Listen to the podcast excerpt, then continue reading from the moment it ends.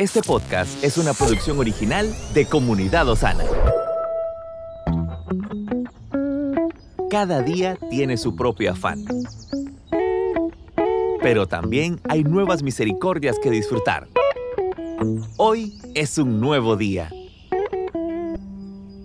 Bendiciones amigos de este canal, qué bueno poder compartir con usted. Si este contenido está siendo de bendición, por favor háganoslo saber y no dude en compartirlo con todos sus contactos. Hoy meditamos en el servicio, servir más allá de las circunstancias. Hay un refrán coreano que dice que alguien no puede ayudar a otro cuando está ocupado pensando en su propio bienestar. Y la pregunta sería, ¿cómo puedo ayudar a otro cuando estoy tan necesitado?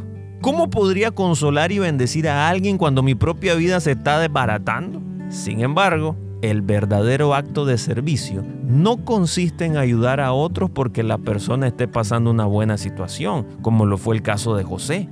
A pesar de encontrarse en una situación increíble, José reconoció la preocupación de los demás y les dio la mano. Entonces el verdadero acto de servicio se traduce en cuidar a los demás sin importar la situación en la que yo me encuentro hoy. A un anciano de nuestra iglesia le diagnosticaron cáncer terminal de pulmón, pero continuó sirviendo y sometiéndose a los tratamientos. Él decía, Pastor, tengo un deseo. Me gustaría que nuestra iglesia tuviera un centro de cuidados paliativos porque yo también quiero ayudar a los pacientes con cáncer terminal.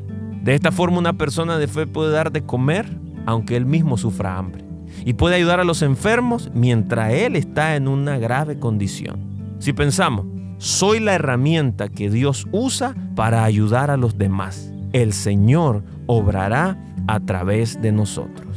Que Dios le bendiga. Estuvo con usted Moisés Torres. Estamos en tu plataforma favorita.